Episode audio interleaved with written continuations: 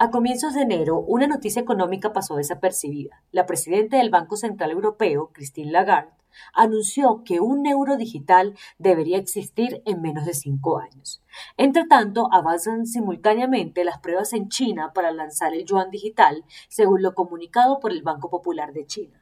La idea de los chinos es muy distinta a la de los europeos. Los asiáticos buscan que más personas entren en la era digital, fortalecer la seguridad de los pagos digitales y garantizar el verdadero control de la movilidad del dinero.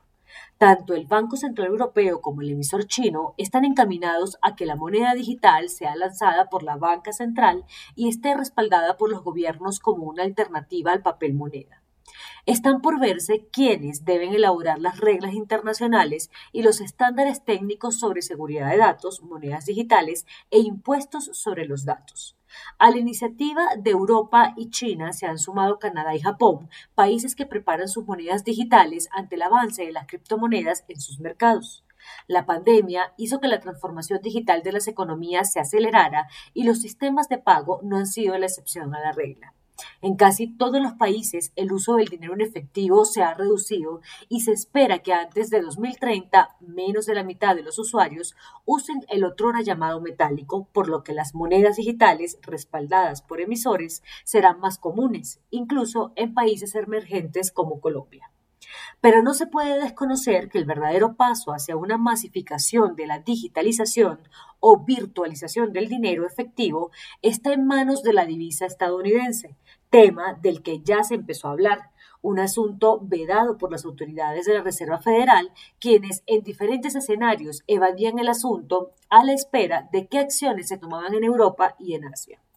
Jerome Powell, presidente de la Reserva Federal, ha tocado el asunto postmodernista y ha dicho que el lanzamiento de una moneda digital sería un paso trascendental para el sistema financiero. Tenemos la obligación de estar a la vanguardia en el entendimiento de los retos tecnológicos, así como los potenciales costos y beneficios de un dólar digital, pero no procederíamos sin el apoyo del Congreso o sin la aprobación de una ley. Algunos gobiernos y bancos centrales están buscando aprovechar la tecnología sobre la que operan los criptoactivos para capitalizar las ventajas en beneficio del usuario. En la medida en que un criptoactivo esté respaldado por monedas soberanas de naciones líderes, se asume como un stablecoin, lo que claramente genera más certidumbre con respecto a los criptoactivos, dijo.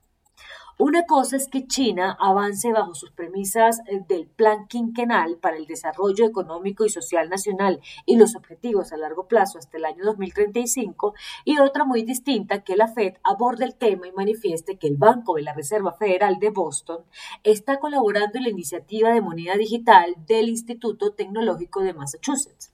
Un mensaje que debe calar y poner a trabajar en este sentido a la autoridad monetaria colombiana, pues un avance de esta naturaleza cambiará radicalmente el rumbo de la economía, llevándola a otro estado de desarrollo y evolución monetaria.